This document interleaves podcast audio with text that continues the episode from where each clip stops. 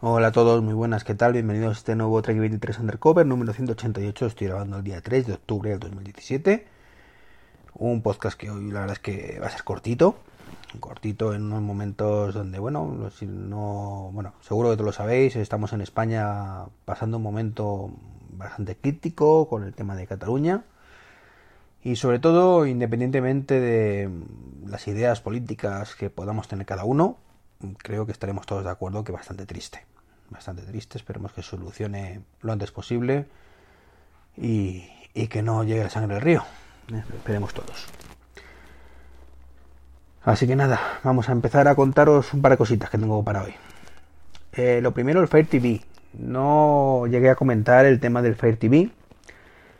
Y es que junto a los nuevo Amazon Echo, pues eh, lanzaron el, un nuevo Fire TV más pequeñito, parece como un Chromecast, más o menos, y va en la parte de atrás de, del televisor. Un segundito que creo que me he puesto el micrófono, quizás demasiado arriba. Me lo coloco otra vez ahí mejor. Más que nada porque lo rozaba con la cara y es posible que se haya escuchado algún sonido extraño. Bueno, la noticia es que ese Fire TV, aparte de ser mucho más barato que, que el Apple TV 4K, pues soporta PIP. Picture in Picture, eso que alguna vez he comentado que no entendía cómo es posible que no tuviéramos en, el Apple TV. Bueno, pues un dispositivo mucho más baratito, pues lo lleva. Así que nada, evidentemente creo que habría que probarlo, que es una buena compra. Es cierto que creo que no, creo que en España no se vende el, el Fire TV, pero bueno, desde luego es un cacharrito muy a tener en cuenta mucho más barato que la Apple TV y realmente para lo que se utiliza la gran mayoría de, cosas del Apple TV. Eh, Netflix, HBO, HBO no sé si, sí tendrán. Eh, Plex y tres cositas más, pues para eso lo mismo da uno que otro. Otra cosa es cuando tenemos un ecosistema de Apple un poco más implementado y queremos acceder a más cosas. Bueno, pues en ese caso sí está justificado ya el Apple TV 4 o 4K. Pero para simplemente reproductor multimedia me parece fantástico. El Fire TV, la verdad, sin haberlo probado, pero por el precio que tiene, es así como un Chromecast con un mandito. Así que, como digo, fantástico. Más cositas. Em, Samsung Pay. Sabéis que de vez en cuando me hago eco también de, aunque yo soy usuario de iPhone y fanático convencido de Apple Pay, pues hasta ahí Samsung Pay, que también hace las suyas, particularmente es inferior, creo que es inferior, pero bueno, es suficiente. Es una inferioridad eh, que más de, es más cuestión de puntos de vista quizás que real. Para mí, pues que me he acostumbrado a pagar con el Apple Watch, el no tener que pedir, meter el pin, pues es clave, mientras que para otras muchas personas, como por ejemplo ya pudisteis escuchar en el crossover que hice con, con Tejedor, pues no es tan importante. Esos dos bueno, 10 segundos que te ahorras o 5 segundos que te ahorras, pues para mí son importantes, para él no, y para muchísima gente no lo son, mientras que para otros muchos, pues sí lo es. Entonces, bueno, como digo, cuestión de puntos de vista, pero lo que es impepinable es que Samsung Pay está comiendo la tostada a Apple. Y es que si bien empezaron tímidamente, hace pues cerca de año y medio, desde, creo que fue en junio del año 2016, con un banco, creo que fue el Sabadell, puede ser, no recuerdo bien. Sabadell o la Caixa, no, la, Caixa, perdón. No, fue con lo que con lo que salió. Bueno, pues ha ido poco a poco ganando terreno, se sumó hace unos meses, como, como os dije, el corte inglés, mm, para mi envidia, envidia muy, muy, muy sana, pero envidia, eh, y mucha además. Eh, se sumó también BVA, otro, banco que tengo yo y que no puedo utilizar en, Apple Pay. Y ahora el último a sumarse desde hace unos días pues es, a Samsung Pay es OpenBank. También se sumó eh, Santander también hace un, par de meses y ahora se ha sumado OpenBank que es del grupo Santander. Así que bueno, envidia sana, envidia sana como digo por parte de, de Samsung Pay desde luego está comiendo la tostada de Apple. No supongo que su política de cobro tendrá mucho que ver. Con unas comisiones mucho más bajas que Apple Pay. que como he dicho alguna vez, tampoco es que sean brutales, pero bueno, están ahí. Eh, creo que no, no se excusa, que los bancos no deberían poner esa excusa para no implementarlo, pero bueno, es lo que hay. Sobre todo teniendo en cuenta, como he dicho alguna vez, de que la cuota de mercado de, Samsung, o, sí, de Samsung en este caso es en España, o de Android en España, supera con creces la de Apple Pay, la de Apple, en este caso. De manera que a fin de cuentas, pues tampoco vas a perder muchas comisiones, porque el grueso va a tener Android o, incluso Samsung, con lo cual no vas a pagar mucho y los otros pues los tienes contentos. Pero bueno. El caso es que de momento, esperemos que en diciembre esto cambie. En Apple Pay pues tenemos lo mismo que el primer día, prácticamente. Más un, que es una tarjeta prepago que bueno.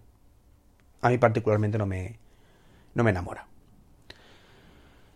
Y por último, Apple TV. Después de hablar de Fire TV, ahora toca el turno del Apple TV 4K. Lo tengo ya en casita, lo compré el otro día. Mm, estaba esperando que saliera en el corte inglés y es que, bueno, pues para un sitio que me hacen un pelín de descuento, pues había que aprovecharlo. Eh, lo monté por la noche y muy contento, la verdad. Muy contento porque yo sé lo que estaba comprando. He escuchado a ciertas personas eh, pues que parece que no saben lo que están comprando. Y entonces, claro, pues puede llevarte la decepción. Si te esperas algo del otro mundo, mm, así de un universo paralelo, que sirva para algo más, pues evidentemente te vas a llevar una decepción porque el Apple TV 4K es exactamente lo mismo que el Apple TV 4 con 4K. Así de sencillo. Con un 4K que además a día de hoy está muy, muy, muy infrautilizado prácticamente. Creo que se actualizó eh, Netflix, pero el resto no, no hay nada para el contenido en 4K, ni siquiera YouTube.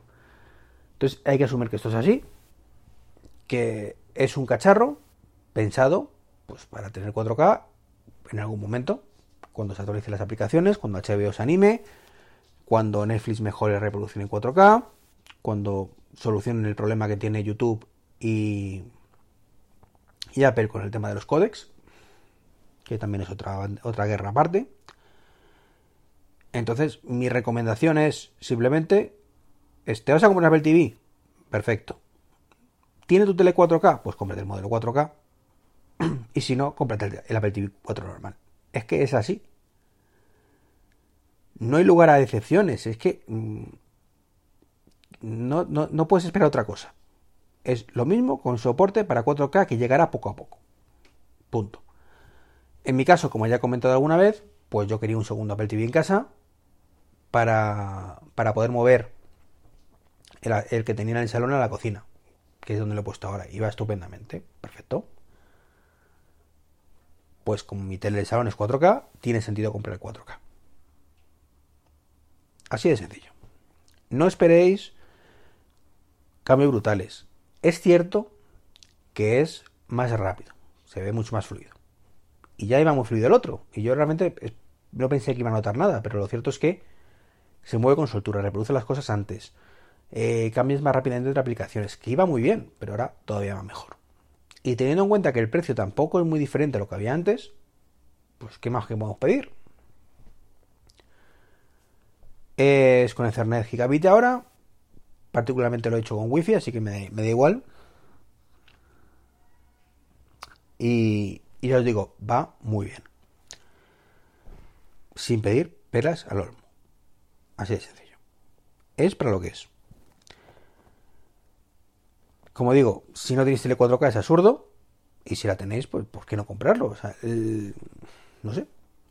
Cuesta 200 euros el, el 32 gigas y 64 por, ciento, por, por 220 euros.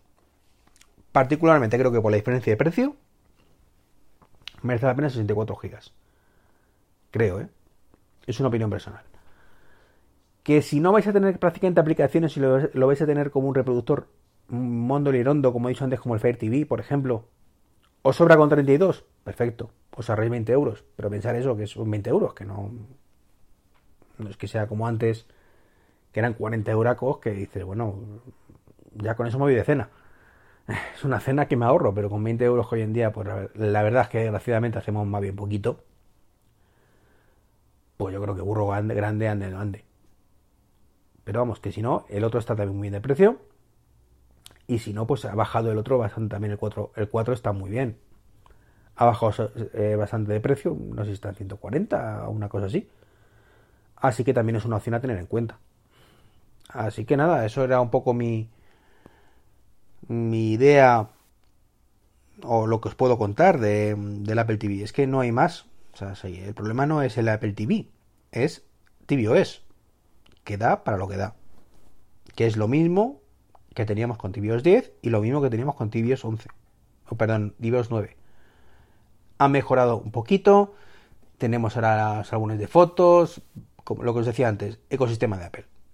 Si buscáis ese ecosistema de Apple, que yo particularmente lo busco, de poder sacar las cosas por los altavoces, eh, tener acceso a mis fotografías rápidamente, em, poder decirle a Siri mm, que gradúe la temperatura de casa, poder eh, interactuar con Siri, bueno, aunque, aunque el otro tiene Alexa, pero bueno, realmente es que, volvemos a lo mismo, que es que no se vende en España, entonces tampoco hay esa opción, pero si se vendiera, te estoy hablando, o si viviese fuera de España y tenéis la suerte de poder elegir.